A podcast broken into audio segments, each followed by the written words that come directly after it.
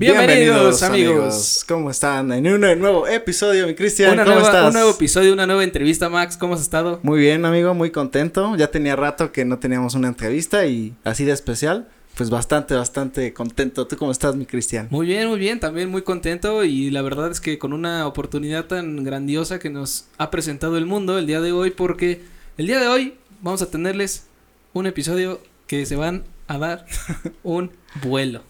Un episodio fresquecito, ¿no? Un episodio fresqui, como, como el... A pesar de este calor que está bastante fuerte, bueno. Sí, sí, sí. Es, aún así es un episodio fresqui. ¿Cómo estás, Tonativo? Muy bien, muy bien, Max. Este, Chris, también gracias por, por el espacio y por, por invitarme aquí a platicar un ratito con, con todos. Claro que sí, un ratito platicar con un tecito tonativo, bastante rico. ¿no? Ándale. Aquí creo que podemos hacer un sabías qué, pero Ok, a ver. no sé ustedes qué van a pensar, fonditos, pero yo diría que hay, hay como una cierta, eh, ¿cómo decirlo? Eh, una cierta... Como que choca mucho el pensamiento de que si hace calor te tienes que tomar algo caliente y que si hace frío tienes que comerte un helado. ¿Ustedes qué piensan? Sí, sí. Bueno, cambia, ¿no? Porque luego hace calor y las mamás hacen caldos, como que ahí está medio raro, ¿no? No, yo creo que sí funciona, ¿eh? O sea, como que, te ajusta el termostato ahí. Puede eh, ser, ¿eh? Sí, que te ajuste el, termostato. Cuando hace frío te tomas una nieve, claro que sí, también puede ser. Obvio. Es de gustos, ¿no? claro. Pues bueno, amigos, para los, que estén viendo, escuchando este programa, eh, voy a hacer una súper breve introducción de Tonatiu, nada más para que pues sepan de qué se va a tratar, a pesar de que el título lo dice, pues más o menos tengan una noción de lo que va el episodio. Eh, Tonatiu Gómez, eh, eres del Estado de México y eres bailarín profesional, has concursado en, muchas partes a nivel internacional y bueno, has estudiado también la danza de una manera más que profesional, pues ya estando en obras y en lugares que los pros de la danza están y además pues rompiendo barreras, no solo del Estado de México, sino a nivel mundial. Eh, yo quiero que cada, cada uno de estos puntos los vayamos como desmenuzando, ¿no? Vamos a iniciar pues desde cuándo fue tu primer acercamiento en la danza y cómo fuiste progresando y pues algunos datos también de interés que tenemos por aquí, pero primero nos gustaría saber eh, cuándo fue tu primer acercamiento, que te acuerdes, no sé si lo hayas visto eh, de, de, niño o ya lo practicaste, cómo fue ese primer proceso que te acuerdas, Tona. Eh, bueno, pues la danza en general, yo creo que desde toda mi vida, eh, mis papás ambos fueron, fueron bailarines, entonces yo creo que desde que estaba ahí en el vientre ya, ya. estaba como que acercando a la danza. Eh, y, bueno, ese realmente fue el primer acercamiento, ¿no? Ya cuando conforme fui creciendo, pues veía mucho a mi, a mi familia, a mis papás bailar en escenarios, ¿no? Ellos, bueno, de los recuerdos que yo tengo ya hacían mucho danza prehispánica, de que iban a las pirámides y eso y hacían estas, este pues sí, danza prehispánica, ¿no? En, en, el solsticio, o sea, muchísimas cosas. Y entonces era muy padre, ¿no? Creo que como niño ver así a tus papás en un escenario es como que, wow. Entonces siempre me, o sea, siempre me inspiró y, y, como que siempre estuve muy, muy cercano a ese, como a ese mundo y de alguna manera me ha, me ha dejado, ¿no? Ya luego más grande, como a los 13 años de edad, eh, mi mamá nos llevó a ver el, el ballet del Cascanueces ahí en, en, la Ciudad de México, en el Auditorio Nacional. Y ahí fue donde realmente me enamoré del, del ballet, ¿no? Yo a los 13 años yo ya sabía que quería ser un, un bailarín de, de, ballet profesional. Eh, pero pues obviamente hay muchos estereotipos, ¿no? Y cuando yo, yo salí, le quise decir a mi familia que, que quería dedicarme a, a, la danza y quería bailar, pues obviamente a los 13 años de edad, eh, decirle a tu familia, me quiero mudar a los 13 años a la Ciudad de México solo a estudiar este una carrera de bailarín de ballet clásico. Eh, pues obviamente mi, mi, familia conoce mucho del medio y eso, ellos estaban asustados de que te puedes morir, bueno, o sea, que te mueres de hambre, okay. o sea, que son estereotipos, ¿no? Y sí, son como sí, paradigmas sí. que se tienen. Pero bueno, fue como, como el primer acercamiento que yo dije, quiero esto en mi vida, ¿no? Y, y ya de ahí surgió empiezan a surgir estas problemáticas, ¿no? Que te enfrentas a los no y que no vas a poder uh -huh. y que eso nada más es para las mujeres o como, como estereotipos que existen claro. que mucha gente en la sociedad que vivimos pues a veces critica, ¿no? Entonces, eh, pues no, resulta que no pude, no pude estudiar a esa edad, nada más lo único que recuerdo que hice con mamá fue hacerle la ley del hielo por un tiempo. eh, ya, durante ese tiempo estuve practicando otros deportes, fútbol, jugué profesionalmente fútbol y Em, me acuerdo que cuando entré a la prepa, justamente porque necesitaba una beca para poder seguir estudiando en la prepa, me metí al grupo ahí representativo de, de danza, justo porque una, una exnovia que estaba ahí me dijo, ven, creo que a los hombres les dan más fácil becas y nada más tienes que bailar. Y yo, pues me gusta bailar, ¿no? Y me metí a bailar y... Pero era baile así de como jazz y hip hop y otra onda, no era nada de ballet, pero pues ahí así fue como que los primeros acercamientos que tuve, ¿no? Oye, Tona, pero y si nos regresamos un poquito, eh, tú de niño, eh, ¿tus papás te enseñaban a bailar o cómo era esa convivencia de niño que, que, que recuerdes? ¿Cómo era Sí, pues ellos tenían una, tenían una academia de danza en la Ciudad de México. Y este, pues sí, nos metíamos, me acuerdo que entrábamos a las clases yo y mis hermanas, estábamos siempre ahí como en clases, nada más. Ya creo que después de, cierta edad, como a los nueve años, eh, mi mamá me sacó por completo porque, bueno, sí, sí era cierto, ¿no? Era como un chavillo bien terco y así revoltoso de que eh, mi mamá decía en la clase, vamos a hacer esto y yo decía, no, no, vamos a hacer lo otro, ¿no? Y pues obviamente le, le, le, revolteaba a, todos los demás del grupo, entonces me terminó sacando y ya no me quiso dar clase que porque era un terco y necio y que no le hacía caso. Y, y, fue eso, o sea, pero realmente sí tuve como acercamiento desde chiquito a, a practicar diferentes disciplinas, ¿no? Nos metía a música, a danza, o sea, siempre nos estuvo muy cerca de artes plásticas, o sea, de todo, de todo relacionado con artes, estuvimos ahí muy, muy cercanos todos, mis hermanas y yo. Sí, y cosa que ahorita tocaste es algo muy curioso porque precisamente, no, bueno, cuando uno quiere tener una carrera a lo mejor y artística, como es eh, a lo mejor y de música o de pintor, entonces el estereotipo siempre de los padres era pues te vas a morir de hambre y demás. A mí lo que, lo que me salta aquí en esta historia es justo que tus papás no te querían apoyar en algo que ellos se dedicaron toda su vida, ¿sabes? Entonces, no sé si era por la parte de la terquedad o por la parte de, bueno, pues está muy chico como para todavía saber si realmente quiere hacer eso, ¿no? Creo que como por esa parte va. Y si no, es que realmente el estereotipo de, pues, tú como morro o como niño no vas a poder. Entonces mejor dedícate a, hacer una carrera. Bueno, esta era como la frase típica de toda madre, ¿no? Este, haz una carrera, bríndame un papel y después de eso haz lo que se te hinche, ¿no? Sí. Entonces. Sí, sí, sí, tuvo, tuvo mucho que ver que mm, querían que estudiara. Bueno, pues ellos, ellos vivieron en eso, ¿no? Y, y realmente como bailarines, eh, o sea, no los juzgo en ese apoyo, pero bueno, en que no al inicio no hubiera ese apoyo porque, pues digo, ellos lo vivieron de cierta forma y, sí, o sea, también la vida de un bailarín, si, si no tratas de proyectarla como más grande o como figura pública, a veces creo que es un poquito difícil vivir 100% nada más de, de hacer eso.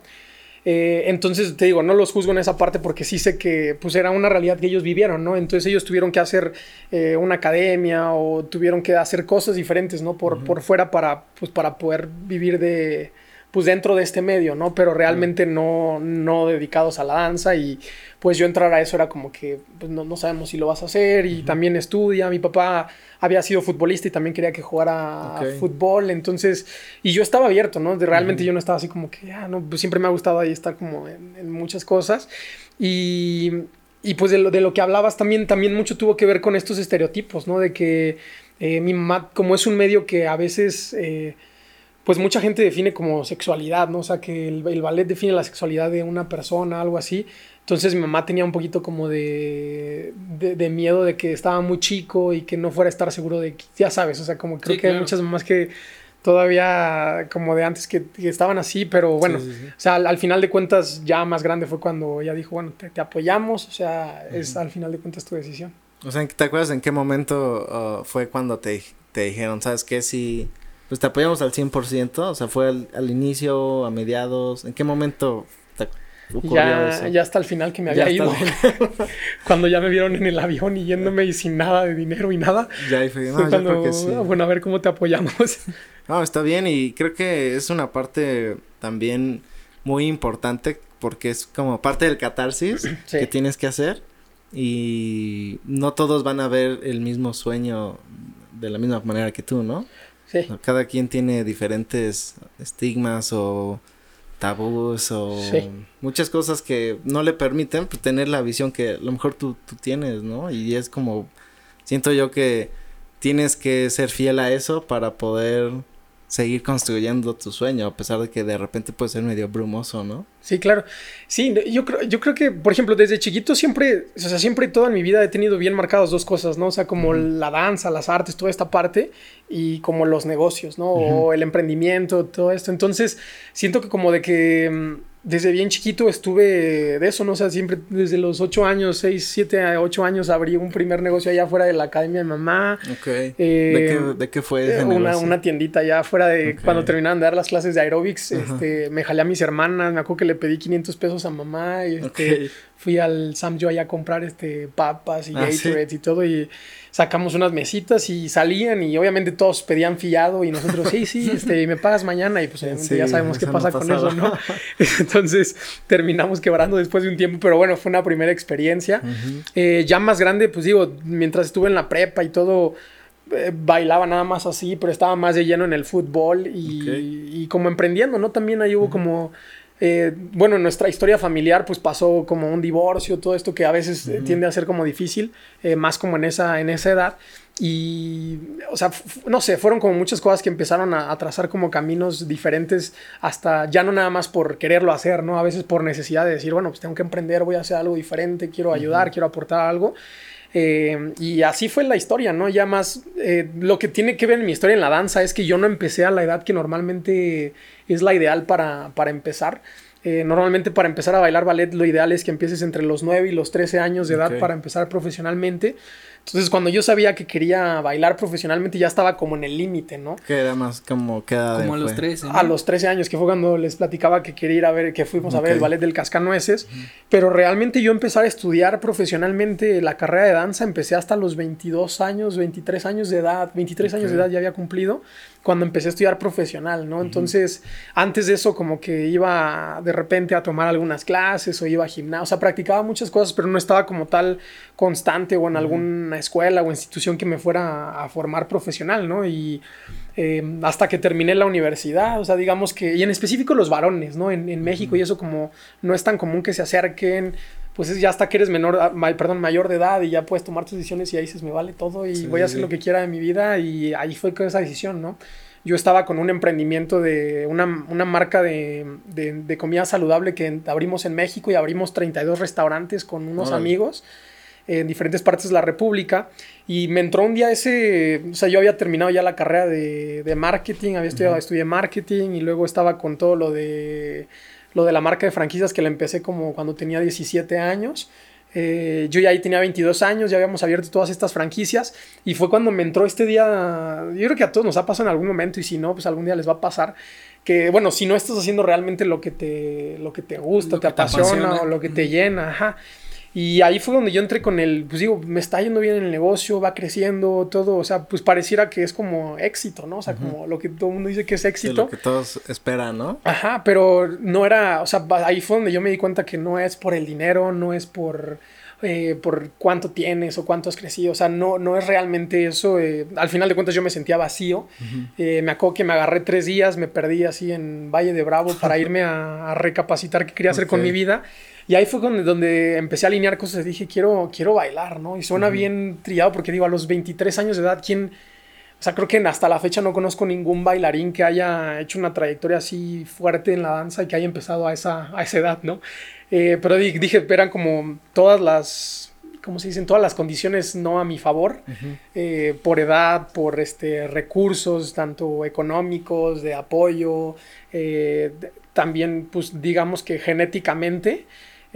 Tengo muchas cosas para bailar, pero hay como un cierto prototipo de cuerpo que, que normalmente lo, lo, impuso Rusia o algunos franceses, ¿no? O sea, de que tiene que ser un físico de, este, de esta complexión, de estas medidas en los huesos, en proporciones y todo que digo, es muy raro que algún latino lo pueda, lo pueda cumplir, ¿no? Entonces, como que, si aparte si no lo entrenas desde chiquito, que es donde tu cuerpo puede modificarse. No vas, moldeándolo, ¿no? Exacto, entonces, pues ya a una edad más grande es mucho más complicado moldearlo, ¿no? O sea, o, modificar pues sí, cosas que son naturales en tu cuerpo.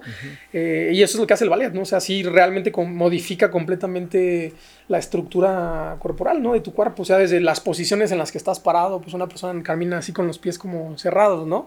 Eh, y en el ballet, pues estás en unas posiciones que son abiertas, o sea, cosas así que, pues anatómicamente eh, muchísima ciencia dice que ¿no? son, este, no son naturales o no son posibles o no son, eh, pues si no son ideales para el cuerpo. Y sí, obviamente, pues si tal vez terminas lesionado después, pero eh, digo, eso es parte de lo que, lo que yo veía que traía como en mi contra, ¿no?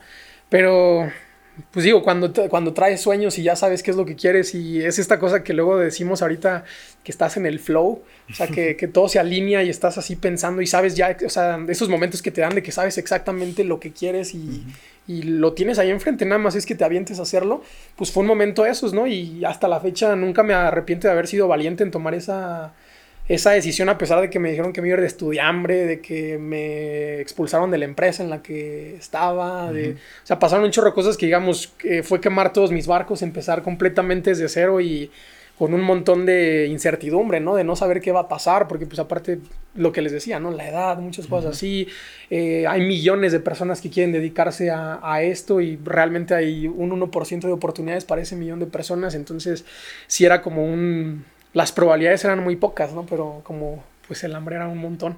Sí, ¿no? y que, bueno, y, o sea, después de haber estudiado mercadotecnia, eh, ¿qué, cómo sabías a qué escuela aplicar o cómo sabías en dónde podía haber esa oportunidad? En, de danza. Ajá. Sí, pues, eh, bueno, siempre, siempre me ha gustado leer muchísimo de, crecimiento personal y de negocios. Entonces, eh, mucho de lo que te dicen los, libros de negocios es acércate a alguien que ya lo, que ya, lo, hizo, ¿no? Eh, o sea, igual y tu historia no va a ser exactamente igual y no, no va a ser el mismo proceso ni el mismo camino. O sea, por eso no lo sigas exactamente igual, pero sí acércate a alguien que ya lo hizo porque te puede guiar mejor. Entonces, eso hice. O sea, me acerqué a un, a un amigo, le dije a un maestro también, me acerqué a un chorro de gente, ¿no? La mayoría de mis maestros me dijeron que pues mucha suerte, pero no tienes nada para hacerla, ¿no? o tienes muy pocas cosas para hacerla. Eh, pero un amigo justo que me acerqué y, él estaba bailando profesional y había admirado lo que él hizo también porque empezó tarde, pero no tan tarde como yo. Eh, y le empezó a ir muy bien, ¿no? Y me dijo, oye, pues es que mira, hay una escuela que le está dando más oportunidades a los hombres en, en México eh, que está en Monterrey, ¿no? Y entonces deberías de, probar. Entonces yo revisé la, convocatoria eh, y empecé a buscar todas las escuelas del, del INVAL, ¿no? Del Instituto Nacional de Bellas Artes. Y aparecieron varias. Fui a hacer exámenes a uno, a un, al Centro Nacional de las Artes en la Ciudad de México. Eh, fue un examen así como de Billy Elliot, literal que... te miden los huesos, es un ¿Ah, mes, es un examen de un mes completo, ¿no? O sea, psicométricos, de todo te hacen ahí. Y al final no quedé, ¿no? O sea, fue mucha gente y no, no, no quedé. Entonces, como que sí te bajonean esas cosas porque dices, pues te dicen que es la mejor escuela y eso y no me aceptaron. Entonces, igual y no sirvo para esto, ¿no? Pero como que seguí empujando, escuché a este amigo que, que me había dicho que fuera a, Monterrey, que probara. Entonces busqué en la convocatoria, pero pues ahí decía que no aceptaban a hombres de más de 19 años de, de edad. Y pues fue como, pues pues ya no hay otra chance aquí, ¿no? Normalmente las escuelas en México eh, profesionales no aceptan a los hombres después de los 20, 19 años. Eh, e, les dan a los hombres un poco más de chance, ¿no? Porque hay muy pocos. Pero, pues bueno, en mi caso, ese, ese año la escuela de Monterrey abre, abre la convocatoria. Ya había visto y era 19 años, dije, ni, pues, ni de pedo, ¿no? O sea, no voy a entrar, pero eh, le seguí, es esas veces como que dices, pues no, no está, pero sigues curioseando. Y de repente se abrió la convocatoria de ese año, que fue en el 2016, y resulta que se había, o se habían cambiado, no sé por qué, pero nunca en la historia de la escuela habían abierto una convocatoria para hombres hasta los 23 años de edad. Eh, al primer, normalmente las convocatorias del IMBAL cierran al primero de septiembre. Mi cumpleaños es el primero de, septiembre, yo tenía 22 años, ese, iba a cumplir en ese año 23 años, entonces son ese tipo de oportunidades como que dices, son, fugaces, son para ti, ¿no? o sea, porque eh, voy a cumplir 23 años, es el primero de septiembre, el primero de septiembre es mi cumpleaños, eh, apliqué, o sea, me acuerdo que llené la convocatoria, normalmente aplican más de 3.500 personas a estas escuelas, eh, cuando llegamos pues hacen filtros, ¿no? Y llegan alrededor de 200 y cacho entre chicas y, los varones. Eh, sí, obviamente van 200, 200 niñas así de los, de los 9 años de edad hasta los 14, 13 años. Y ese año íbamos como 80 hombres, íbamos como 80 y tantos hombres que íbamos a hacer el examen de diferentes partes de México, también venían de, de, otras partes del mundo, ¿no?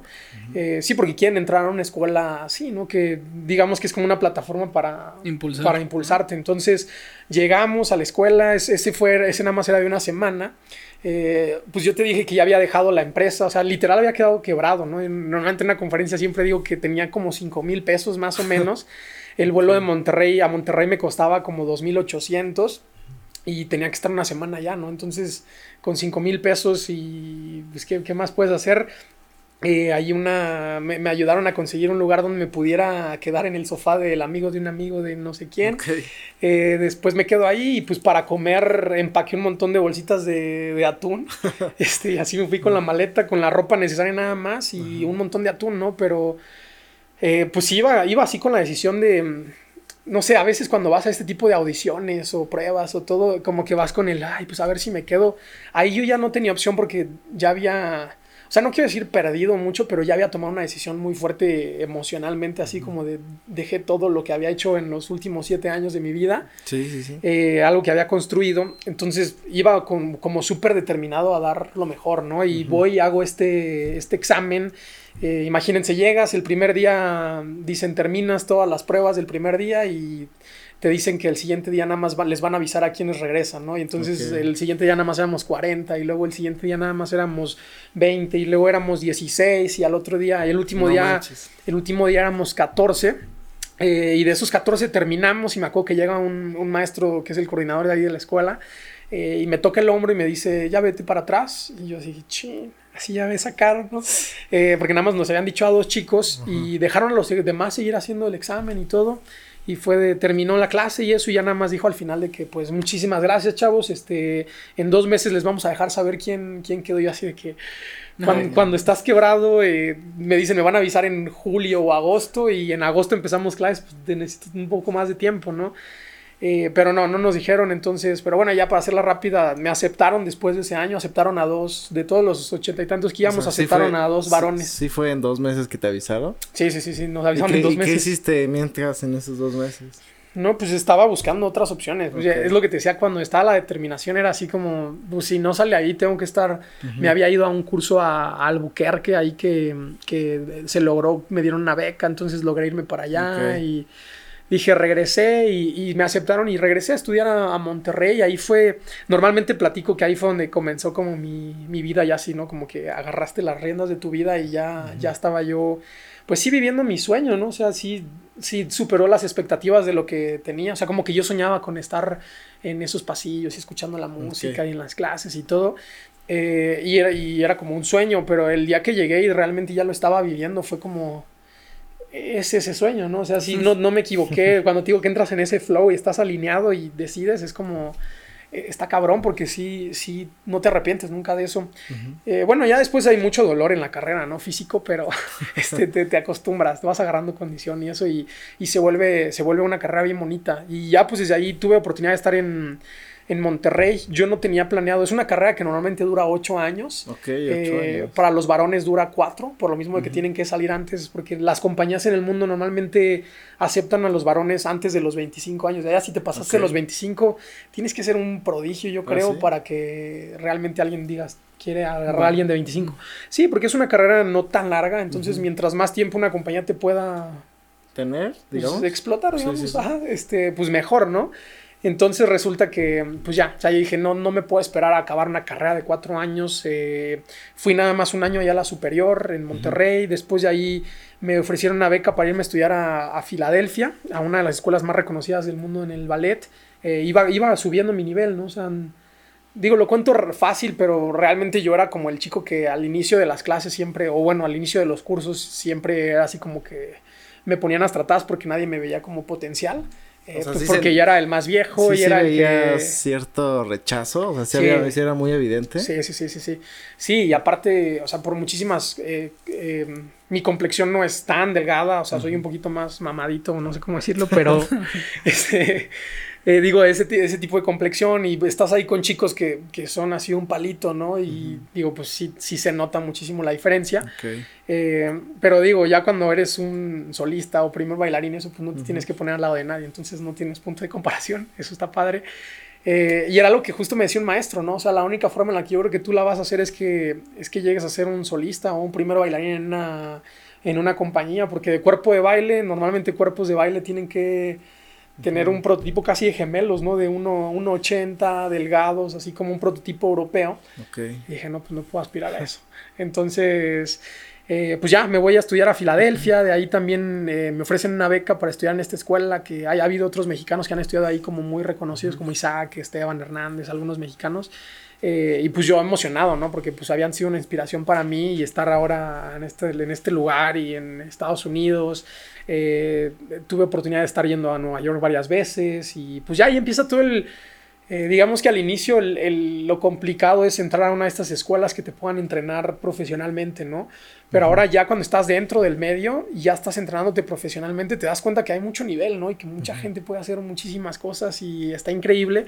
Pero ahora sí viene como este paso, así que a veces lo vemos como el, madres, o sea, no sé si va a ser posible o no ser posible el, llegar a, ser una, un bailarín profesional, ¿no? Que es como tal vez alguien aquí diría, quiero llegar a grabar una serie en Netflix o quiero entrar a Televisa, no sé, o sea, o quiero, quiero llegar a Hollywood o a Broadway, o sea, es, es lo mismo, ¿no? Como esa transición de ya no eres un estudiante y ya te estás te están contratando para ser un, un artista profesional, ¿no? Entonces empiezas a hacer estas audiciones, empiezo a audicionar eh, y me doy cuenta que realmente había muchas oportunidades, ¿no? Porque en el medio te dicen que no, no hay muchas oportunidades. Más bien siento que muchísimos de los artistas no se preparan en otras cosas que, que yo me fui preparando desde una carrera en el marketing, ¿no? Que te enseñan a venderte, a comunicar diferente, cosas así que digo, pues me, me, dio muchas bases en, desde hacer un plan, ¿no? Una estrategia para mí, como mi marca personal. Eh, entonces sí la tracé muy clara o sea, sí tuve un plan de acción claro. O sea, no, no fue así como de que, ah, fue todo. Saber qué va pasando. Todo se fue dando. No, no, no. Yo fui. Plan. Sí, fui empujándolo. O sea, era.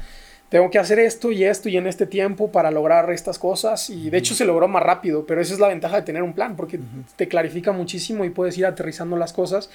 Y bueno, entre todas estas oportunidades fue donde salió la, la oportunidad de bailar con el ballet de, de San Diego. eh, ya actualmente llevo cinco años ahí en el Ballet de San Diego, ya acabo de terminar mi quinta temporada con ellos eh, como primer bailarín, que ser primer bailarín es como el rango más alto que puedes obtener en una compañía de, de ballet clásico. Y actualmente hemos de haber, de los que conozco que están en el radar, hemos de ser como nueve o diez personas que, mexicanas que estamos como primeros bailarines en el mundo. Eh, y pues digo, ha sido una experiencia bien padre, ¿no? Porque también como artista interpretar todos estos roles principales en una compañía, yo creo que es la que la mayoría aspiramos. Eh, y pues ya, han sido cinco años así llenos de muchísima danza, de ahí eh, pues van surgiendo oportunidades de ir a, competencias, a galas, he tenido oportunidad de presentarme en, Corea, en China, en en diferentes partes de Estados Unidos, en, bueno, o sea, he, tenido como oportunidad de, ir también conociendo el mundo y bailando y haciendo todo esto. Y de todo este ruido, pues de alguna manera salió como la oportunidad aquí en el Estado de México, justo que la Secretaría de Cultura me, me nombrara en el 2019 embajador de las artes escénicas. Y de ahí empiezan a salir varias como iniciativas, ¿no? Porque ya, ya desde antes muchísimos chicos, chicas, este, amigos, eh, papás, así nos buscaban de que, oye, ayúdanos, ¿cómo le hacemos para...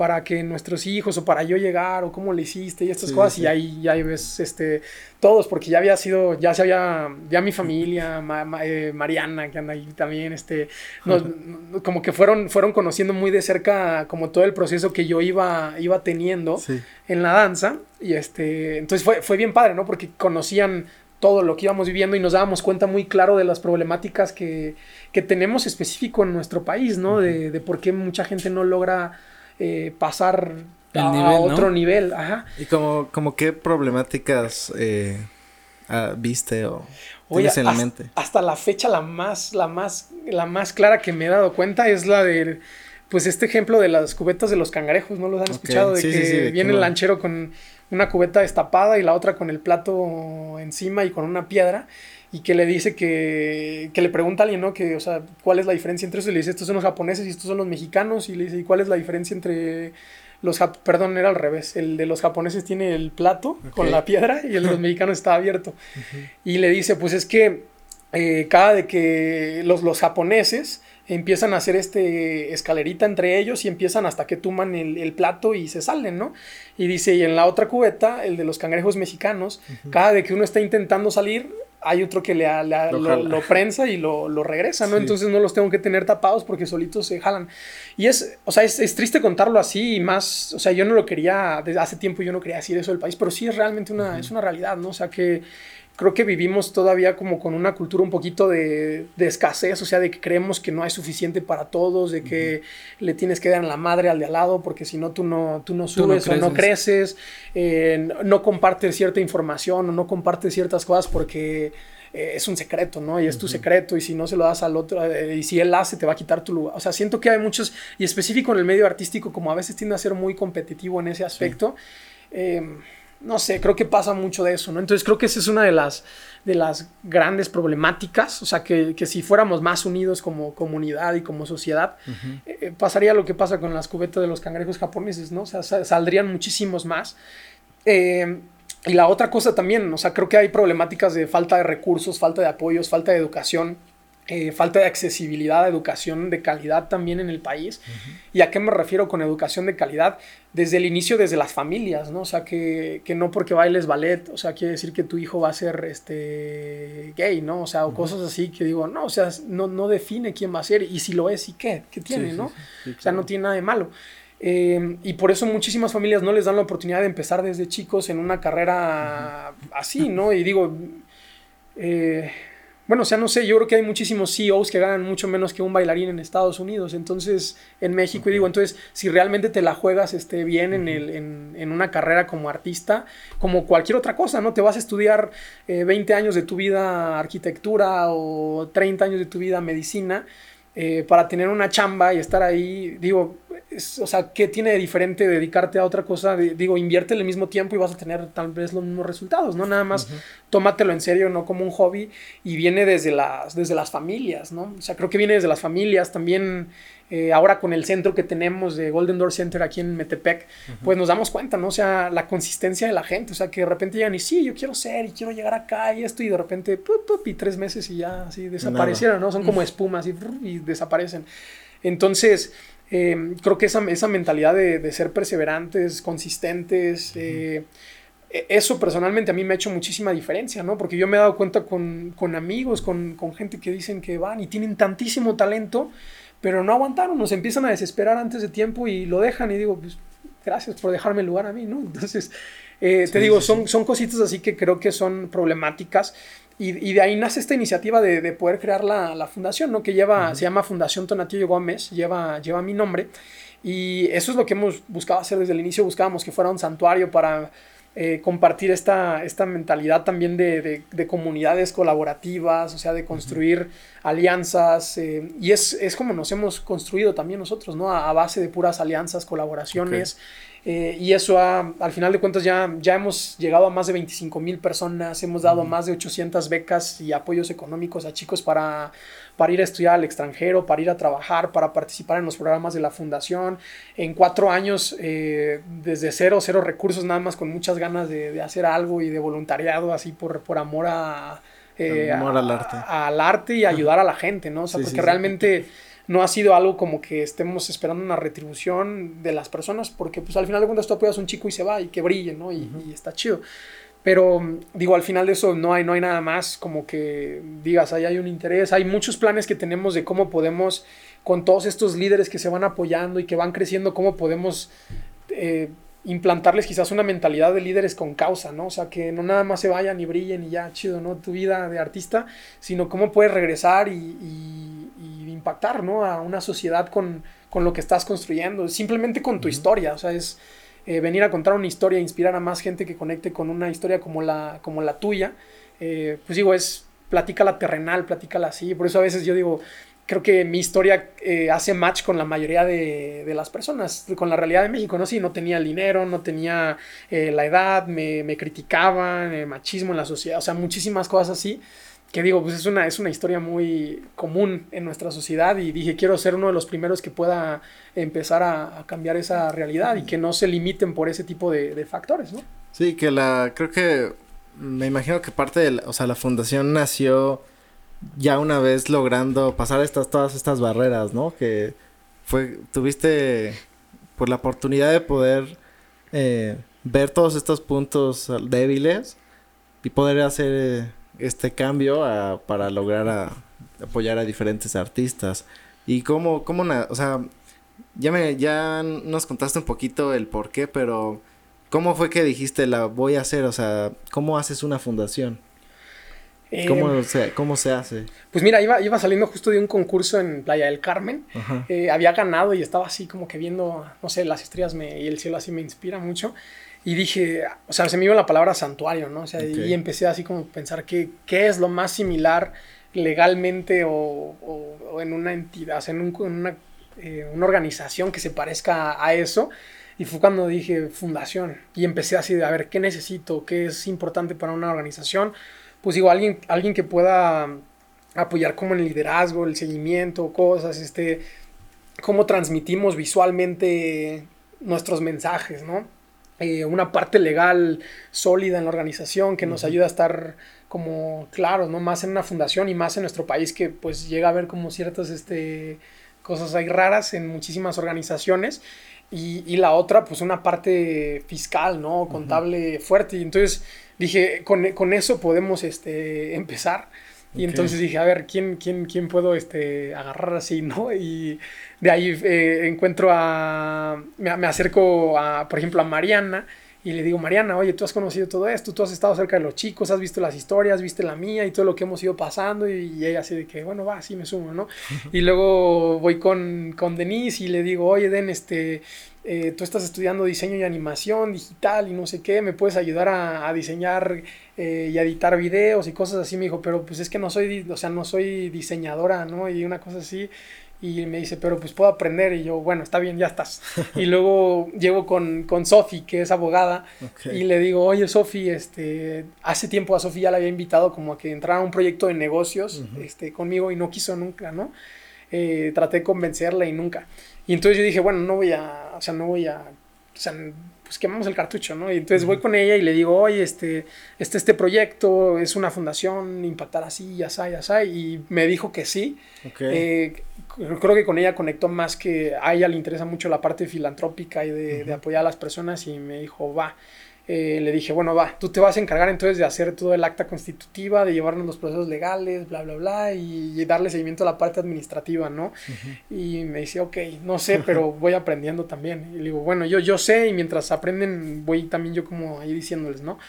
Eh, y luego uno de mis mejores amigos eh, le digo, oye, este, ¿crees que puedas ayudarme a, a llevar la parte contable de la, contabilidad de la fundación y eso para que tengamos todo en orden y si llegamos a tener patrocinios, donar, personas que donen, eh, lo que vaya saliendo, ¿no?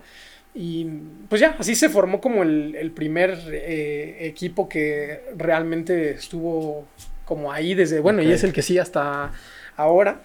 Y resulta que, pues, así empezó. Creo que lo más importante al inicio es que toda esa parte eh, legal y eso se, pueda estructurar bien, porque si no tienes eso, realmente nada más estás como que, pues estás jugando, ¿no? Ajá, sí, o sea, ya, ya es algo formal, es algo profesional, la gente te empieza a ver diferente, tienes un registro, estás, o sea, eres una organización fidedigna, ¿no? Entonces eso era lo más, lo más importante que yo quería que se lograra al, inicio. Y empezamos a trabajar, ¿no? Real, literalmente no teníamos nada de recursos, o sea, fue así, a ver cómo, cómo empezamos a hacer este, cosas y empezamos ahí con unos workshops, este, de hecho aquí en, en el estado, en Toluca, eh, empezamos con un workshop que entraron como al inicio estábamos asustados porque dijimos esperamos que por lo menos 15 personas reaccionen pero pues, al final ya no ocupó la gente tuvimos como 100 participantes este se cerró con una gala muy padre.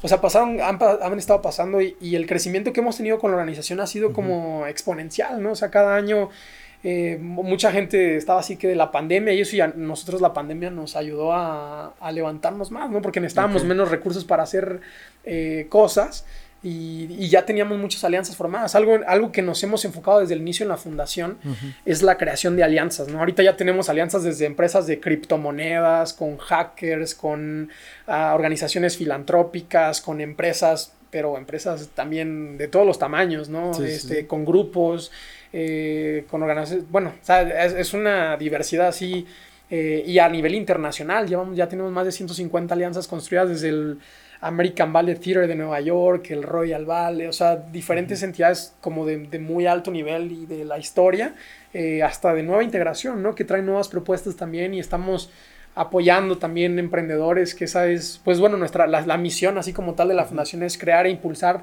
eh, historias extraordinarias dentro de las industrias creativas, ¿no? Sí. Y queremos ver a esos siguientes eh, Guillermos del Toro del siglo XXI saliendo y que, que, nosotros podamos ser una parte importante o de influencia, ¿no? De esas, de esas historias. Eh, y bueno, últimamente hemos estado mucho más fuerte en la danza, quizás porque es donde yo estoy más este, conectado, pero pues eso no ha descartado que hemos estado buscando ampliar, ¿no? O sea, a, la música, a los creativos, freelancers, diseñadores, o sea, realmente toda la gente que pertenezca a, las industrias creativas y cómo con todos esos creativos podemos hacer un impacto en la sociedad, ¿no? Que normalmente te ven nada más como los pedinches o los artistas, el grupo vulnerable que nunca tiene y eso. O sea, más bien cómo con lo que hacemos podemos aportar y volvernos creo que es una parte muy indispensable en la sociedad, pero ¿cómo lo podemos hacer que, que sea muy visible y muy claro para las personas la, la importancia que tiene, ¿no? O sea, muchos de los mejores países y más avanzados en el mundo, en, en, sus prioridades está el arte y la cultura, ¿no? Y en México lo primero que se recorta es el arte y la cultura. Pues sí, porque una sociedad, una sociedad ignorante, pues es bien fácil de, de manipular. Sí, de hecho, eh, creo que esta parte que estás tocando justamente de, de tener una como perseverancia, una persistencia ante el sueño de todo mexicano, creo que eh, yo sí conozco muchísima gente que ha tenido este tipo de pensamientos de siempre he querido hacer esto, pero la verdad es que no lo voy a hacer. Sí.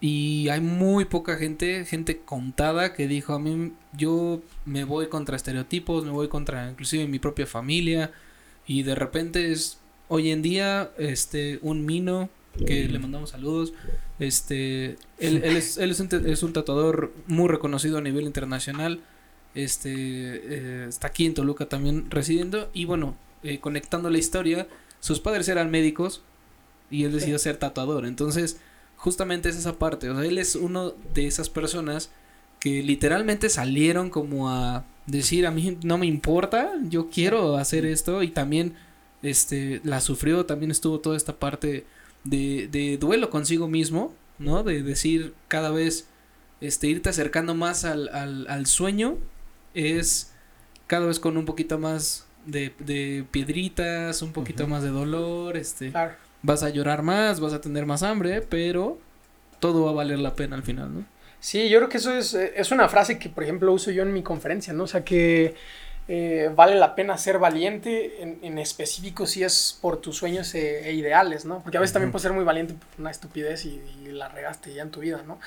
Eh, pero si realmente, o sea, estás persiguiendo algún sueño, algún ideal, algún movimiento que, en el que crees, o sea, creo que nunca, nunca te vas a arrepentir de, de ser valiente, ¿no? Y, y, creo que también a veces mucho tiene que ver con las personalidades, o sea, porque hay gente que tiene una personalidad, por ejemplo, mi personalidad es un poquito más aventada, de riesgos, de, o sea, no me importa que haya incertidumbre, me aviento. Y, y, he visto, ¿no? Y he descubierto muchísima gente que no tiene quizás ese mismo tipo de personalidad y si quizás no tiene el apoyo de alguien o no se sienten como empujados, es muy difícil que vayan a tomar esa decisión, pero quizás para esas personas también que no se avientan por el tipo de personalidad que tienen, lo que les diría, eh, sinceramente, porque hasta la fecha yo personalmente no he descubierto ninguna otra forma, es que neta tienen que ser valientes y, tienen que tener un chorro de pantalones, o sea, de, aventarse, o sea, quizás hay unas personas que les cuesta más trabajo que a otros eh, aventarse a tomar ese tipo de decisiones y más cuando no hay apoyo, ¿no? Y, no estás viendo claro qué puede, qué puede pasar en tu vida, pero sí, sí he aprendido que nadie chiveado, nadie, ¿cómo se dice este? Nadie... Cohibido. Nadie introvertido, eh, o sea, nadie introvertido hacer realmente algo grande, ¿no? y, ya sé, hay mucha gente que está pensando, no, sí, pero es que Bill Gates y no sé qué, era gente bien introvertida.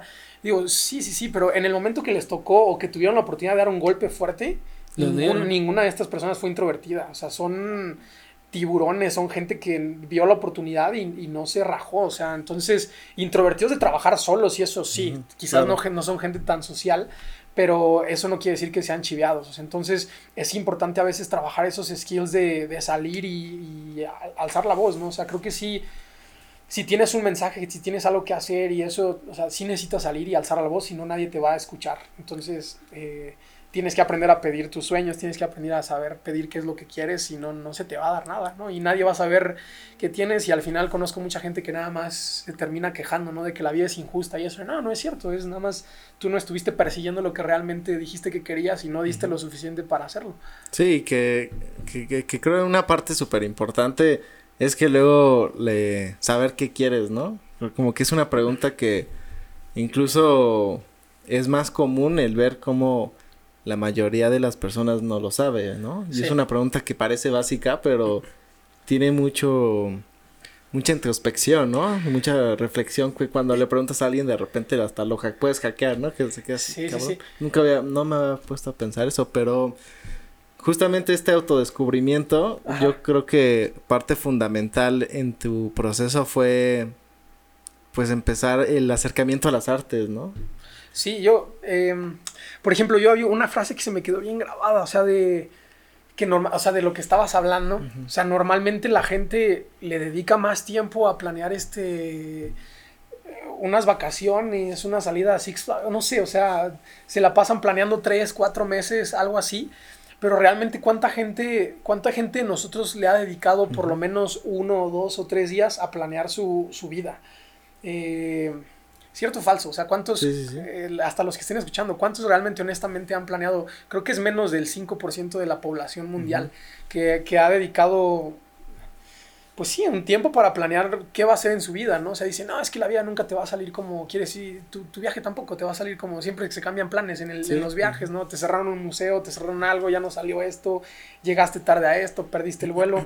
Eso también pasa, pero cuando tienes un plan tienes mucho más claro qué puedes ir haciendo en, en ese viaje, ¿no? Y digo, lo mismo pasa en tu vida, o sea, te... O sea, al final de cuentas, si no planeas a dónde quieres por lo menos llegar o dónde está, cuál va a ser tu flecha, tu arco y cuál va a ser tu, tu flanco, o sea, pues nunca vas a saber, ¿no? Y vas a estar nada más así ambulando y al final de la vida, lo que te decía, no vas a estar sintiéndote vacío y que no hiciste lo que querías y bla, bla, bla, porque nunca, nunca te diste ese espacio y ese tiempo para realmente centrarte. Centrarte y analizar qué es lo que quieres realmente hacer en tu vida y, y, si ya estás claro y entraste en este flow y alineación y dijiste esto es lo que realmente yo, yo sé que voy a querer en mi vida. Eh, pues ya, ¿no? O sea, creo que ahí está la, la clave de todo, nada más darse un, un tiempo para, para, alinear qué quieres en, en, tu vida y de ahí empiezan a darse, o sea, no como magia, pero, pero sí tienes claro más cosas y se alinean más cosas porque tienes un enfoque, ¿no? Ya está en tu subconsciente, ya está enfocado lo que, lo que quieres hacer, te levantas sabiendo qué quieres. Eh, ves oportunidades donde antes no las veías, ¿no? O sea, ya sabes, si tú estás queriendo eh, construir una fundación y de repente te topas a alguien, pues dices, este cuate me puede ayudar porque hace esto y el otro y el otro y yo necesito esto, ¿no? Y entonces ya todo el tiempo estás pensando nada más en, en posibilidades, en oportunidades, en, en, en, quién estás encontrando, ¿no? O sea, y, y, cómo llegar a eso. Entonces creo que eso es algo importante. Eh, y si no, y si quieres una vida tranquila, normal y eso, no he conocido a ninguna persona que quiera una vida normal y sea feliz realmente. Eh, entonces, pues pues puede ser normal, pero no conozco a nadie con una vida normal todavía que sea feliz. Entonces, eh, pues sí, y, digo, normalmente yo promo mucho esto de tener una vida extraordinaria, y extraordinaria no me refiero a que, ah, tienes que ser el, el güey o la chica así en el yate tomando el sol con el... O sea, no, no, o sea, para ti, para tu vida que es eh, ser extraordinario, y, y, ese estándar sigue, ¿no? O sea, no, no tienes que compararte con nadie más, pero sí no aspires a una vida eh, yo creo que nadie quiere ser normal realmente. O a veces a mucha gente le da como el, quiero una vida normal porque tal vez estás cansado o alguna cosa y quieres tranquilizarle y bajarle un ritmo poquito. Y digo, está bien por un periodo tranquilillo de tiempo, ¿no? Pero, pero también empieza mucho eso, o sea, de, de, de cómo estás aspirando a, a, construir tu vida, ¿no? Y, y que seas bien congruente en, en, lo que dices en un momento y que lo mantengas y lo sostengas. Sí, pero también esa parte de, bueno, más bien esas personas son también gente que se queda en su zona de confort, ¿no? O sea, también esta parte de a lo mejor y no solo ser normal, más bien es, este, o sea, pues simplemente no quiero más. O sea, creo que con lo que gano, con lo que hago, con lo que mi rutina diaria, ¿sabes? Creo que eso es claro. suficiente para mí pero realmente no tienen ese deseo como de vivir, ¿sabes? O sea, esa, ese deseo de decir, bueno, pues ¿qué, ¿qué, puede pasar si me cambio de trabajo? ¿Qué pasa si renuncio? Si ¿no? renuncio y ahora aspiro a, a, a, un a un producto, a un proyecto, a vender algo, ¿sabes? Creo que la mayoría de la gente que, que no da ese salto es la gente, pues, que realmente se estanca, ¿no? Y yo creo que es miedo, o sea, también, o sea, entiendo el miedo porque, y más cuando, por ejemplo, sé que hay personas que tienen eh, hijos, ¿no? Y a veces tomar una decisión de decir, no, pues es que mi sueño es hacer esto, pero dejar mi ingreso fijo aquí y trabajo y tengo una familia que tengo que depende de mí. Digo, sí, se, o sea, por eso, chavos, los que todavía no tienen ese tipo de responsabilidades, no se esperen hasta que sea urgente o necesario hacer algo, ¿no? Ya duela demasiado. Entonces, mientras tengan, o sea, no se queden en una zona de confort cuando lo tienen todo y persíganlo eh, por, por el gusto y por el sueño y no por el dolor, ¿no? Que cuando ya tienes otro tipo de responsabilidades dices, chin, o sea, ahora ya me di cuenta que lo hubiera hecho antes o que hubiera querido hacer esto. O sea, no es tarde, nada más que pues sí te la tienes que fletar y tienes que tomar otro tipo de, como en todo, ¿no? Otro tipo de riesgos. Eh, pero he conocido gente, o sea, que tienen 50, 60 años de edad, con familia, todo, y dependen de ellos y todo el rollo, y se avientan a tomar la, la decisión. Y yo creo que a veces cuando tienes ese peso, o sea, más bien úsalo como, como un motivador, ¿no? O sea, de porque tengo estas responsabilidades, no hay forma en la que pueda fallar, ¿no? Y es eh, como esta frase que dice Yoda, ¿no? Bueno, no me acuerdo exactamente, pero, eh, o sea, básicamente es como o sea, no, no trates de hacerlas, o sea, no digas voy a tratar o voy a intentarlo, es como hazlo o no lo hagas, ¿no? Es do or do not, así dice Yoda, ¿no? Hazlo o no lo hagas. Entonces, eh, no hay forma de que falles, o sea, y, creo que así deben de ser las, las ideas, eh, hasta en los negocios, ¿no? En México es así de que, pues, a ver si pega, eh, digo, es una mentalidad bien mediocre, o sea, a ver si pega. O sea, si realmente tú a un negocio lo, lo formas, le pones los engranes que necesita y los pones a funcionar, no hay forma de que falle, ¿no? O sea, podrás cambiar mil veces la idea y eso, pero no te va a fallar el proyecto. O sea, nada más tienes que evolucionarlo, quizás no te funcionó la primera o te funcionó y, dices, qué cool, ¿no? Pero tal vez no era la idea correcta y lo que tienes que hacer es pivotearlo, o sea, y cambias la estrategia, cambias la idea, pero no hay como no pegue algo, ¿no? O sea, si, si realmente tienes el compromiso, no hay como no pegue. Entonces, nada más es cuestión de, de estar este, ahí dándole, ¿no? Sí, no, y creo que, o sea, también una cosa que me parece muy súper interesante, Tona, es cómo has fusionado el arte con los negocios. O sea, nos has platicado hace un rato eh, tu interés que fue por marketing, negocios y que te ha servido como para estructurar y planificar todos tus sueños, ¿no? Sí. Pero también hay como una barrera que de repente parece que por ser artista eh, no vas a saber negociar, ¿no? O, o incluso hasta se defiende el, no saber de negocios porque es no es que solo se enfoca en es artista no este no sabe de números. Sí. y esa parte creo que también y más en este país es como con más razón ponerle coco, coco no a los negocios para poder a lo mejor monetizar tu sueño claro o poderte mover y que no te quedes como con, con esta idea de pues hace arte y se muere de hambre, que de repente es un tabú horrible, porque no es cierto, pero lamentablemente también contribuimos a veces a eso. Claro. No, bueno, en esa parte, eh, pues soy fan de los números, o sea, de los números, de la estrategia, eso es lo que me, me gusta y es como más mi fuerte. eh, desde que entré a esto, ¿no? Yo dije, voy a, o sea, tengo que monetizar mi carrera, no nada más por, o sea, yo creo que siempre es importante cuando eres una persona abundante, eres una persona feliz en general, ¿no? O sea, abundancia eh, física, mental, emocional, espiritual y financieramente. O sea, no, no, yo no estoy peleado con nada de eso. Hay mucha gente que dice, ah, no, eres, este, pobre pero feliz, no es cierto. No, no existe felicidad en la pobreza.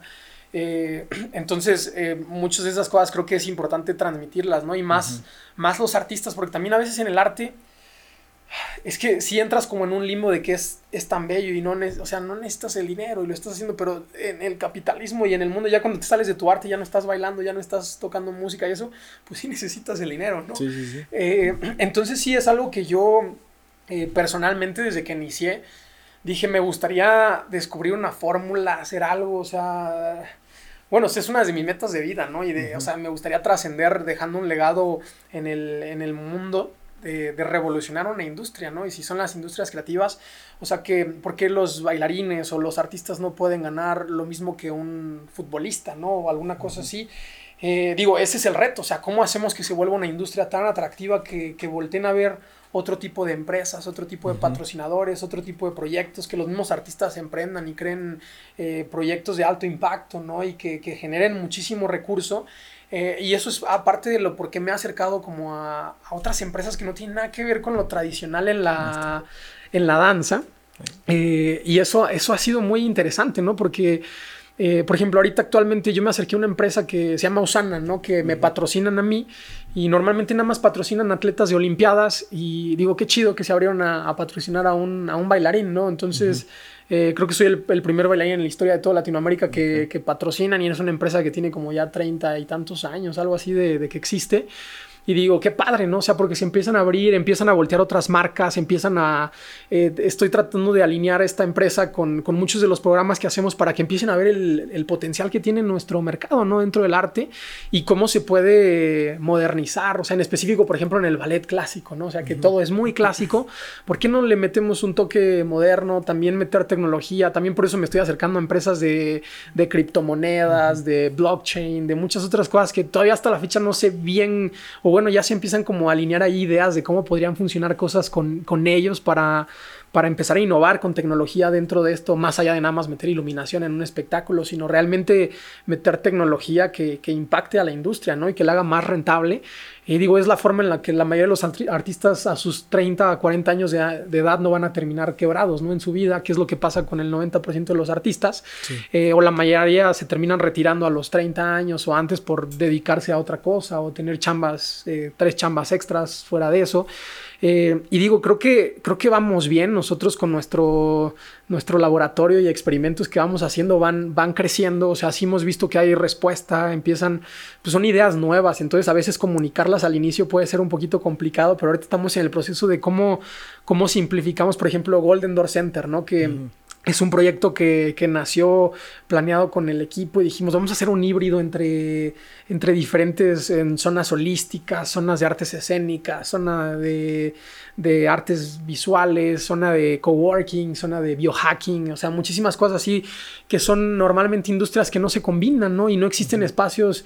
Em, les voy a dar un ejemplo, o sea, un, diseñador, ¿no? Que, que sale de la carrera eh, y una empresa, el, sueldo promedio, por lo menos en el Estado de México, de un diseñador está entre 6 mil y 8 mil pesos en una, en una empresa, ¿no? Por tener a alguien de tiempo completo trabajando. Y, realmente, o sea, siendo honestos, pues es, muy poquito dinero, ¿no? Como para eso. Y aparte, eh, normalmente estas empresas como los diseñadores no necesitan un espacio dentro de las oficinas o algo, pues no les ofrecen nada de estos espacios, ¿no? Y le dices, tú tienes que tener tus programas de Adobe y eso, y los programas de Adobe te cuestan eh, 6 mil o 7 mil pesos o no sé cuánto, hasta más tal vez. Eh, y si ya no eres estudiante, pues ya no te dan el, la promoción. Dices, si ya te costó más de lo que te sale tu, lo que te están pagando, ¿no? Eh, no tienes oficina. Entonces yo me, he dado cuenta que son a veces de los, por ejemplo, de los grupos más como... Como, estresados, o sea, también, ajá, y que sufren de mucha ansiedad porque están así, no tienen como tal horas de trabajo, están como, no sé, creo que sí, es, es un ejemplo muy claro. y, y dijimos, ¿por qué no creamos espacios para que puedan estar dirigidos a, a estos grupos. Y digo, ahorita di el ejemplo de diseñadores, ¿no? Pero eh, dijimos un espacio donde puedan ir, tengan acceso a estos programas de Adobe, tengan los, los equipos, tengan este, a la comunidad. Eh, de repente tal vez un, un, actor o un bailarín se le acerca a un programador y luego se combina con el diseñador y hacen una, una idea de negocios. Y creo que eso es lo interesante de nuestro proyecto, ¿no? Que, ¿Qué pasa cuando combines a las, a la, o cuando combinas a las mentes más creativas del, del mundo eh, con recursos, con poder y con gente que puede apoyarlos, ¿no? Entonces, digo, ya de por sí son gentes creativas con un mundo bestiales adentro, que nada más les hace falta quizás un empujoncito o acercarlos a esa gente, ¿no? Porque lo vemos, o sea, es los actores con los actores, los bailarines con los bailarines, los diseñadores, Con su, tribu, pero con sus tribus. mezclas. Exacto, digo, ¿qué pasaría si realmente, que creo que eso es algo que tenemos que empezar a cambiar y a ver diferente en nuestras, bueno, no a cambiar, a progresar. Eh, que hay tantos movimientos y hay tantas tribus y tanto esto, cuando al final de cuentas lo que sabemos que funciona es cuando se unen las cosas, ¿no? O sea, no de que somos el movimiento que pelea por esto y el otro pelea por el otro y el otro y todo el mundo está peleando en lugar de estar este, sumando a, más gente, ¿no? Porque al final de cuentas pelearse de entre tribus y de quién hace más y quién es mejor y quién tiene qué, eh, lo único que provoca es, es eso, o sea, que, que alguna otra tribu o alguno te, te odia y te va a estar tratando de, tirar, ¿no? Entonces, ¿qué pasa mejor si logramos combinar espacios que, permitan estos acercamientos desde otro approach más eh, colaborativo? Y, digo, esa es la idea, o sea, romper ese, ese gap entre, o ese intermedio entre el, aprendizaje, el trabajo y, y se alineen, ¿no? Como para crecer. Entonces ahí le decimos el co-learning, el el coworking para co-grow, para, para co-crecer, ¿no? O sea, en la colaboración para crecer. Y es parte de lo que estamos haciendo, ¿no? O sea, ahorita acabamos de abrir un centro que está aquí en, en Metepec, en el, sobre Toyocan, antes de llegar a Tecnológico. Eh, la idea de esto es colaborar con la comunidad, o sea, que los espacios estén abiertos para, para la comunidad de creativos que quieran estar este, aprovechando los espacios, que quieran sumar, que quieran integrarse también con nosotros. Eh, es el primer espacio, pero el proyecto está planeado para abrirse 17 locaciones en las ciudades más importantes del mundo. Eh, ahorita ya estamos viendo la posibilidad de gestionar en, para abrir en San Diego, queremos abrir en Nueva York, en París y todo este sueño también nace de, decir, pues llevamos proyectos chingones, o sea, que hasta tal vez un sueño, ¿no? Que ah, por yo también personalmente tengo es que se pueda volver en un momento un unicornio, ¿no? Un, proyecto así. Eh, tengo ahí un co-founder, Daniel, que él tiene toda esta parte tecnológica. Y le digo, a ver de qué forma ahí quiere integrar a los de Platzi y ver qué más hacemos con ellos. Y bueno, él, es un genio en la parte tecnológica, ¿no? Entonces le digo, tú encárgate de cómo metemos tecnología exponencial para que lleguemos a, millones de o billones de personas, eh, que abramos en las ciudades más importantes del mundo, porque también yo lo pensaba, creo que va a ser más emocionante para las personas que trabajen en este proyecto o que se integren al proyecto, va a ser más emocionante decir, vamos a abrir una locación en, Londres o en París o algo así, me toca irme allá y yo quiero dirigir a ese centro, o algo así que que nada más nos quedemos en, México. Y no porque sea mal México, pero digo eh, que también brille más México fuera, ¿no? De aquí, que estén escuchando más, creo que eso hace falta. Este, entonces, bueno, va por allá ese, ese proyecto y, estamos apoyando más iniciativas, ¿no? También que conectan con nuestros valores de diversidad, de inclusión. Ahorita con este proyecto que, que ha levantado súper bien de... Es un movimiento que se llama Males on Point, eh, Hombres en Punta, eh, que de hecho nos vamos a presentar el, el 2 de julio aquí en, perdón, 2, sí, 2 de julio eh, de 2023, porque no sé cuándo estén escuchando esto, eh, aquí en el Teatro Morelos, ¿no? En Toluca, este, pero ya llevamos una gira, nos acabamos de presentar en la Ciudad de México, eh, increíble, vamos a abrir el concierto del Pride en el Zócalo de la Ciudad de México, eh, vamos a Puebla, vamos a Guanajuato, vamos a Cuernavaca, vamos a Monterrey, eh, tenemos uno de los estímulos más importantes de, México para la producción, entonces es un proyecto que está creyendo mucha gente, se están sumando mucha gente, estamos creando audiencias, somos la primera compañía de toda Latinoamérica que nace con este concepto de hombres en punta y ballet comedia y la tercera emergente en el mundo, ¿no? De toda la historia, entonces... Eh, pues es un proyecto que digo, si, si le seguimos dando y eso, la vamos a romper, ¿no? Un proyecto hecho en México por mexicanos que está haciendo algo así. Eh, y creo que la gente lo está viendo porque se están sumando muchísimo a apoyar y a verlo. Y es también a lo que los estamos invitando, ¿no? Es, se van a ir a pasar bien, es un espectáculo increíble. ¿De qué, ¿de qué va más o menos? Es, es ballet comedia, haz de cuenta que se, combina toda la elegancia, la gracia, la técnica del ballet clásico como lo conocemos, pero se le agrega la comedia, ¿no? Entonces se, vuelve, se vuelve un espectáculo más, este, más atractivo y más amplio para diferentes audiencias que... no sé, conozco mucha gente que me dicen, ay, es que el ballet es bien aburrido, ¿no? Y la música y no sé qué, y me quedo dormido. Y digo, eh, si eres una de esas personas, pues este espectáculo es para ti, ¿no? Este, y hay otros que dicen, no, es que me intimida porque siento que el ballet es como para cierto estatus social y como que yo no me siento ahí. Este no es para cierto estatus, este es para todos, o sea, para conocedores, para no conocedores, para amateurs, para iniciados, este, para LGBT, para toda la gente, o sea, para toda la gente es un, es un espectáculo para toda la familia. Y lo que hacemos es eso, o sea, van a ver hombres vestidos en tutús, con mucho maquillaje, este, haciendo ballet perfectamente, bailando en puntas. Y hay algunos de nosotros que hacemos, como yo hago los roles de, varón, de hombre, eh, y bailo con chicos, ¿no? Así de 1,80, 1,90, 1,70, o sea, de, diferentes estaturas y eso, y estás ahí bailando y digo, al final de cuentas van a ir a ver danza. Eh, y es un espectáculo padrísimo y que detrás, de, fuera de toda la parte entretenida y padrísima del espectáculo, eh, tiene un discurso de, de, disruptir y de romper estereotipos de género, ¿no? O sea, de lo que... Em, pues sí, en general la palabra diversidad, o sea, romper con los estereotipos que existen y paradigmas dentro del medio y eh, por eso también ha sido un proyecto muy importante para la comunidad LGBT en, México.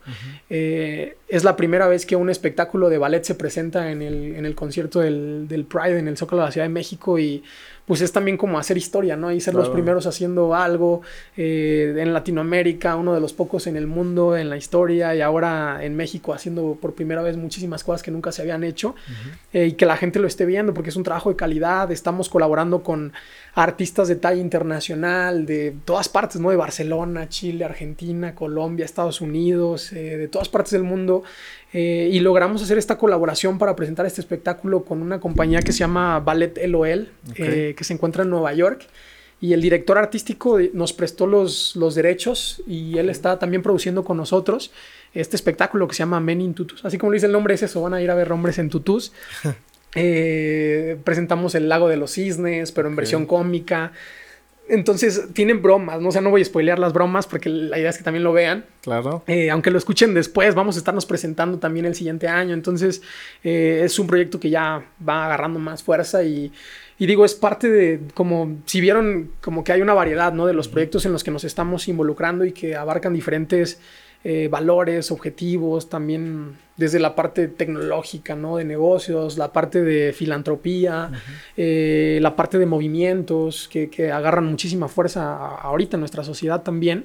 Eh, y somos aliados de todo eso, ¿no? O sea, entonces queremos realmente ver todo ese progreso y cambios que, en los que creemos, ¿no? De, que viene de esta esencia de, pues sí, de, de, colaborar, de crear mejores relaciones y de, ser extraordinarios. Sí, ¿no? Y que yo creo que todo esto que has estado construyendo tiene ese enfoque como más bien ese, ese objetivo, ¿no? De colaborar y de trabajar con otros artistas y juntarlos y explotar para ver todo lo, todo lo que crea, ¿no? Todo ese medio. Sí, y, eso, así como lo dijiste, o sea, es, es un, eh, son proyectos que no, no he sido yo solo, ¿no? O sea, es la idea de colaborar han sido eh, pues han sido muchas manos, muchos corazones, muchísima gente, eh, eh, agarrado, agarrones de pelos, este, estar ahí trabajando día y noche, este, juntos a las 3 de la mañana.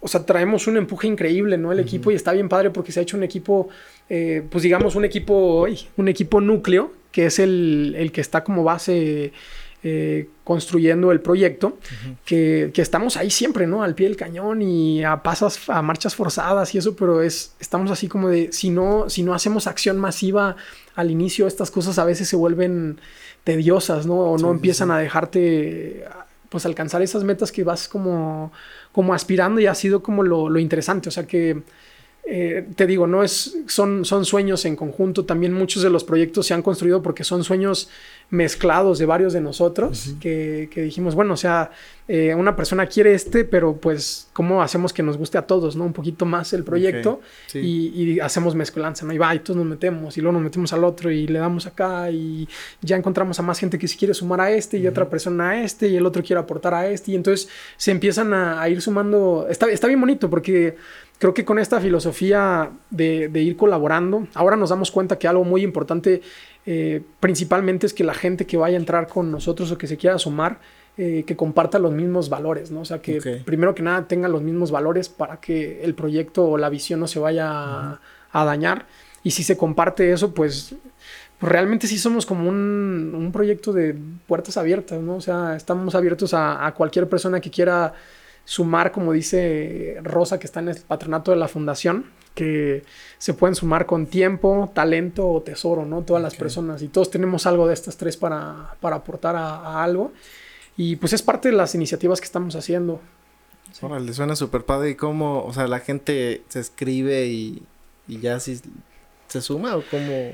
¿Cuál es el contacto? Sí, pues por ejemplo, o sea, normalmente, así como ahorita estoy compartiendo el podcast, ¿no? O sea, normalmente alguien me, escucha o escuchó a alguien del equipo o alguien se contactó con alguien y nos escriben en las redes o nos conocimos en algún evento. Mm, ya. Y, y, sí, o sea, desde muchas formas, ¿no? Hay, hay personas, no solamente artistas, o sea, luego gente que, digo, a veces contadores, ¿no? Mamás contadores que dicen, eh, yo quiero aportar al mundo de las artes o al mundo de las industrias creativas porque ya descubrí que hace mucho falta esto y dijimos, pues, pues órale, ¿no? Eh, hay gente que, empresarios que quizás no tienen nada que ver con esto, pero se suman y dicen, yo quiero donar, ¿no? O cómo puedo sumar, o cómo puedo aportar, o en especie, o en apoyo. O mentoreo, les ayudo como a, guiarlos con una cosa. Y hay gente que nada más se suma como voluntariado, ¿no? O sea, ¿cómo me puedo sumar a alguno de los eventos a, apoyarles con, con, alguna causa o a ir a, apoyar, a dar una clase a grupos vulnerables, no sé? Eh, y hay otra gente que se nos acerca y nos dice, yo necesito apoyo, ¿no? No sé ni qué necesito ahorita. Literal, ha habido personas así que no sé ni qué quiero, pero eh, podemos platicar un poquito y, y, siempre hemos sido bien accesibles, ¿no? O sea, siempre se encuentra el tiempo para poder, eh, pues, tener esta política de acercarnos a las personas, o sea, de, realmente que cualquier persona tenga la oportunidad de acercarse a, cualquiera de nosotros en el equipo eh, y darles un tiempo, ¿no? Para escucharlos, para ver qué, qué necesitan, cómo podemos apoyarlos. Y ya de ahí normalmente se acercan, decimos, bueno, tenemos estos programas o podemos apoyarlos de esta manera, pero nunca hemos dicho no apoyar de ninguna forma, ¿no? O sea, siempre nosotros damos propuestas y eso.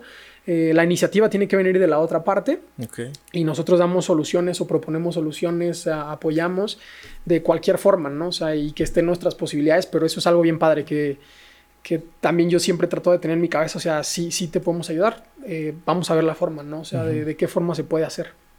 Ya para, para irnos acercando al cierre de la entrevista, me gustaría que nos compartieras tu opinión acerca de una pregunta que, que, que siento que se tiene que hacer.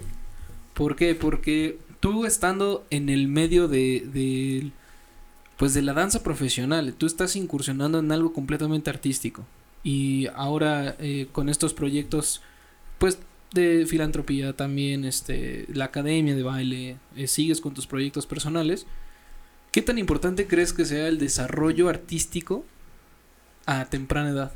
O sea, creo que eh, a, lo que voy con esto es que hay muchas escuelas que se están especializando más como a lo mejor en el área académica, pero no hay muchas escuelas que digas, ah, yo voy a meter a mi hijo ahí porque también puede hacer deporte, porque también este puede pintar, porque también puede ir a teatro, porque, ¿sabes? Este, este tipo de...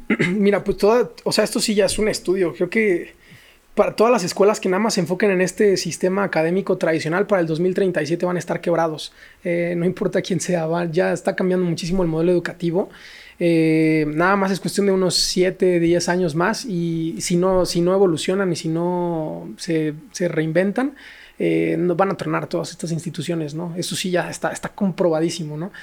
y la otra es, creo que es bien importante este acercamiento eh, a cualquier tipo de arte o expresión creativa, ¿no? Eh, por ejemplo, en el centro, que más allá de danza, no solo somos danza, o sea, tenemos muchísimos otros acercamientos a artes y formas de expresión creativa. Eh, a, mí me interesaba que hubiera, o sea, que fuera abierto a la sociedad, que no fuera solamente para los artistas, sino para eh, para un ama de casa, para un godín, para un empresario, para un CEO, no sé, o sea, para diferentes personas que fuera este espacio, ¿no? Porque es, al final de cuentas, nuestro eslogan es eh, los beneficios del arte y la creatividad este, impactando a, diferente, a la sociedad, ¿no? Eh, hay, hay, de hecho como patrones, o sea, si tú investiga las, las personas más exitosas en, sus áreas, o sea, gerentes, directivos, empresarios, eh, todas estas personas que han destacado en, en, algo de sus áreas y que quizás esas áreas no tienen nada que ver con un arte ni nada, ¿no? O sea, tal vez es eh, está en la Bolsa Mexicana de Valores haciendo algo y es uno de los mejores traders o inversionistas o alguna cosa, normalmente todas estas personas, si las analizan, tienen algún acercamiento a alguna forma de, arte o expresión creativa. O sea, conozco muchos eh, CEOs que que dicen, no, no, yo no tengo como que realmente algo, pero tocan el piano o, cantan o pintan o hacen alguna cosa así. O sea, tú, tú busca, busca esos patrones y tienen alguna forma de, de acercamiento artístico. Entonces, eso te da un, te da un patrón muy claro de, se trae una toda explicación científica, ¿no? Igual no tenemos todo el tiempo, pero digo, sí hay ciertas cosas que el arte, eh, la creatividad eso desarrollan en tu, en bueno, diferentes inteligencias que tenemos, que hay otras cosas que no te las van a desarrollar como lo podría hacer el, arte, ¿no? La creatividad. Eh, entonces sí es un patrón que hemos visto y, y que dijimos, o sea, realmente toda la gente que hemos visto que pasa y hace algo de esto, aunque se salgan, eh, ya, ya sabemos que no les va a ir igual en la vida que si no lo hubieran hecho, ¿no? O sea, ya, ya estás por seguro que les va a ir este, que los marca, ¿no? mejor. Sí, o sea, y, y, es gente que por el simple hecho de a veces eh, la disciplina, desarrollar otros skills y eso, les da enseñanzas en la vida, que lo, si lo, a donde lo lleven a otro lado, lo pueden hacer, ¿no? Y ahorita tenemos una investigación de, ahorita les hablaba mucho del estado de flow, ¿no?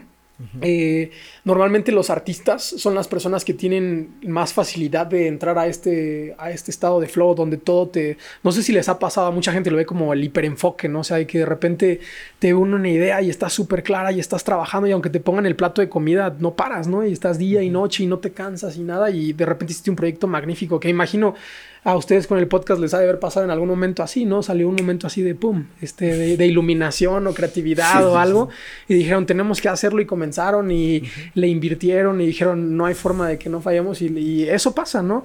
Y normalmente, normalmente, y, lo que están haciendo es una, es, un, es, una industria creativa, estar haciendo esto, ¿no? Eh, entonces, al final de cuentas, es lo que queremos lograr, o sea, es queremos eh, hacer que más gente que a veces eh, yo les digo zombies, ¿no? O sea, que, que, nada más están deambulando por la vida ya, eh, no, no, no, tienen conexión con ellos. O sea, o sea ¿cómo podemos hacer que más de estas personas puedan estar entrando a su estado de, de flow, y lo lleven a esas, a esas áreas, ¿no? A esas cosas que están haciendo en, en la vida para que les dé más, este pues les dé más vida, o sea, revitaliza, o sea, vamos a tener un planeta completamente diferente, o sea, gente completamente diferente, valores completamente diferentes, y es parte como de la, de la misión, ¿no? Con estos proyectos, que más gente pueda entrar a este estado de, de flow que les permita realmente hacer, o, bueno, llevar lo que son a su máximo potencial. Sí, no, totalmente de acuerdo, o sea, es algo, es una misión muy bonita y que cuando la gente encuentra eh, esa pasión que de repente no sabe, no sabía que existía. Sí. Eh, es otra persona totalmente distinta, ¿no? Yo he visto algunas personas que un, ya más grandes de repente encuentran algo que, que los hace como renacer. Hasta se rejuvenecieron 20 años. Sí, cambia, ajá, o sea, cambia totalmente la persona, ¿no? Sí, sí, sí, sí, eso es, es extraordinario, yo lo veo luego así con gente que que digo, 60 años de edad y eso, y parece que ya no pueden caminar y de repente se acercan a lo que más les apasiona, a lo que más les gusta y dices, ¿qué, te pasó? No, podías caminar y de repente te paraste aquí y ya estabas, este, eras otra persona completamente diferente. Porque se nota, o sea, cuando estás hablando, cuando estás haciendo lo que te gusta, la gente, o sea, es, es bien obvio ver a alguien que le está apasionando a, hablar o a hacer lo que le gusta hacer, ¿no? Y trae otra energía, trae contagia, la gente es más receptiva porque dicen, ay, o sea, la gente normalmente quiere estar con gente que, que está feliz, ¿no? Que hace lo que le gusta hacer. Sí, sí, sí. Entonces, pues queremos que más gente haga eso.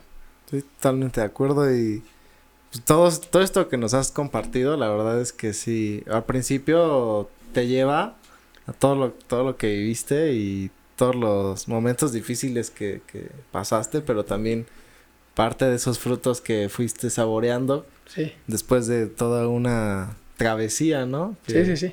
Ahorita suena rápido, ¿no? Lo cuentas muy, pues muy rápido y muy fácil, pero todo eso llevó años y... Sí, y, trabas y topes y, obstáculos y haters y personas que te quieren tumbar y eso, pero ah, pues si le sigues va a valer la pena. Yo creo que también para todas aquellas personas que están escuchando esto o que lo están viendo, ¿Qué, sería lo que le podrías decir a esa persona que quiere eh, alcanzar ese sueño, que, que, quiere a lo mejor y también ser bailarín, que, este, digo, obviamente, lo primero para todos los que son, pues, papás, pues, ya, bueno, ya nos dijeron las edades, ¿no? Entre 9 y 13 es como tu, tu dead limit, ¿no? O sea, si él quiere, yo creo que el, primer paso es apoyarlo. Sí, idealmente en esa edad. O sea, si ya se te pasó, tampoco veas como que, ay, no, porque yo, a mí se me pasó. Y aún así, creo que si quieres y ver las formas, tienes que ser más rápido y más estratégico y más inteligente en cómo haces las cosas, pero no es imposible. Pero justo, entonces, cerrando eso, justamente, ¿cómo, o sea, ¿qué, qué les dirías a estas generaciones? tanto de padres jóvenes como de pues, como chavos, o sea, chavos que realmente dicen, ah, ¿a poco todavía se puede? ¿Así me explico? ¿Qué les podrías decir? ¿Qué les podrías recomendar? Mira, esto es bien importante para que no vaya a decir una palabra, porque mira, creo que lo primero que nada eh, porque antes decía, no escuchen a la gente que les diga que no y eso. Pues no, al inicio no, pero sí, sí, sí creo que es bien importante que por lo menos la gente más cercana a ustedes eh, los pueda apoyar, porque sí se necesita ese apoyo. O sea, aunque yo les dije, al inicio no me apoyaban al inicio, pero ya una vez que tú tomas la decisión y te avientas, eh, pues esta cosa como que no sabes si te van a apoyar y cómo le vas a hacer, pero al final me apoyaron, ¿no? O sea, creo que al final de cuentas lo más importante es que que sumes personas a tu, a tu equipo, ¿no? Y a, tu sueño y que se sumen también a tu sueño y que te apoyen y que tú veas cómo ese apoyo tú lo puedes retribuir también a ellos para que sea un ganar-ganar, ¿no? O sea, tal vez son tu papá si le dices, bueno, o sea, ellos quieren que termines una carrera y igual no les digas que no, o sea, quieres bailar, pero les dices que tú seriamente quieres hacer eso, pero que en línea vas a sacar una, una carrera, ¿no? Entonces, no tiene nada de malo que tengas un plan B o que tengas otro tipo de conocimientos o más variedad de, pues sí, de conocimiento, ¿no? Que puedes en algún momento aplicar y te va a servir también en, este mundo. Yo creo que mientras más híbrido y mejor complementado y formado estés, eh, va a ser mucho mejor. O sea, no te hace daño saber más, ¿no? Entonces, creo que eh, la primera cosa es eso, o sea, suma, suma a personas, o sea, que te, que te puedan apoyar porque vas a necesitar el apoyo. Eh, lo vas a necesitar a fuerza. O sea, entonces no quieras agarrar este complejo de Rambo de que tú puedes solo y que vas a ser independiente y eso, eso es, eso es eso no existe. O sea, todos, todos somos interdependientes. Entonces, eh, tenemos que entender que dependemos siempre de alguien más y, y, mientras más lo entendamos, creo que va a ser más claro saber que tenemos que hacer alianzas y tenemos que sumar a personas a, a nuestro equipo, ¿no? O con nosotros. Eh, y eso te va a ayudar, primero que nada. Luego la segunda es que seas valiente. O sea, sí es difícil, a veces todas estas decisiones las tienes que tomar tú solo o sola o sole. Este, pero estas decisiones las tomas tú, entonces no estés esperando que alguien más vaya a decir por ti o puedes preguntar por opiniones, puedes preguntar, pero nada más para, o sea, no para basarte en las opiniones o las cosas que te diga alguien más. Normalmente, por ejemplo, yo pregunto así de que, ¿qué opinas? ¿Qué opinas? Y a toda la gente le estoy preguntando, ¿no? Eh, o bueno, no a toda la gente, pero a la gente de más confianza. núcleo, ¿no? Ajá, a mi núcleo le pregunto y eso, pero al final de cuentas la decisión la tomo yo con lo que con lo que siento. Entonces también confía en tu feeling, en lo que en lo que tal vez ahí ya, o sea, algunos dicen como tus entrañas o tu corazón, o, o sea, muchas formas de tu instinto.